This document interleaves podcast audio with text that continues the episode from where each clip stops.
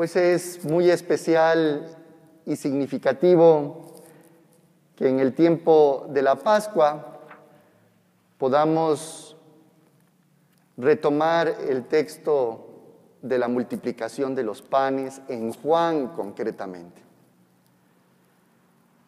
Y es porque nos refleja un signo especial de la expresión del resucitado entre nosotros. Hay algunos símbolos muy significativos en este texto. Lo primero es cómo los enfermos que comienzan a buscar a Jesús, no tanto en el texto de Juan lo buscan para que los cure, como quizá pasa en el primer Evangelio de Mateo, sino porque están encontrando una esperanza mesiánica.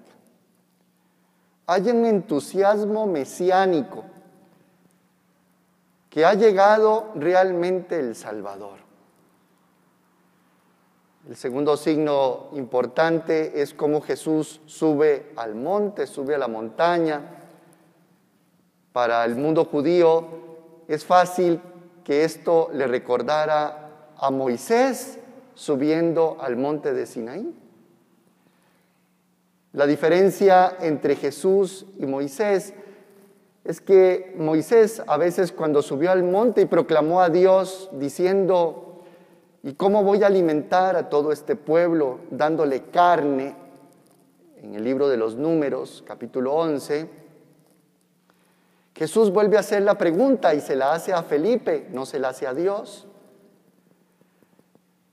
La diferencia de los dos textos, si, si viéramos el acontecimiento del Antiguo Testamento, es que cuando Jesús se dirige a un ser humano, es para ver que el milagro que va a suceder ahí, solo Jesús lo puede realizar.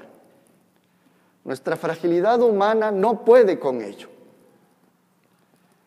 Y segundo, a diferencia de Moisés, Jesús sí sabe lo que va a pasar. Los panes y los peces tan poquitos reflejan cómo de lo poquito y sencillo acontece lo maravilloso y grande que va a saciar el, a saciar el hambre de todas las personas. Y además hasta van a sobrar 12 canastos. Todo el sentido de este texto, generado en el año 90 después de Cristo, lo que habla es del milagro eucarístico.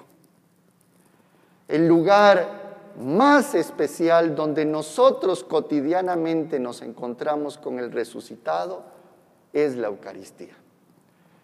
Todos estamos sentados en la mesa, también refleja la mesa escatológica. Es ahí donde acontece la salvación.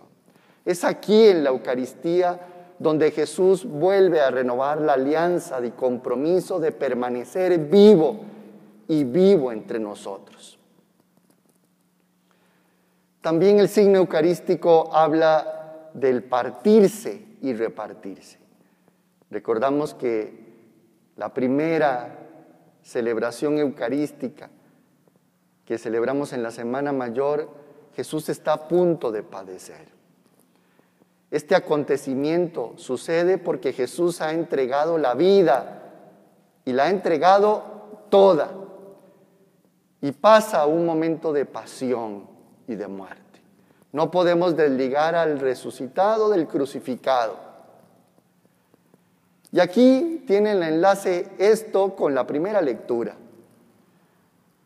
Ya para las primeras comunidades la proclamación del Evangelio, de la buena noticia y la experiencia que han tenido los primeros discípulos de que Jesús está resucitado está dando sus frutos.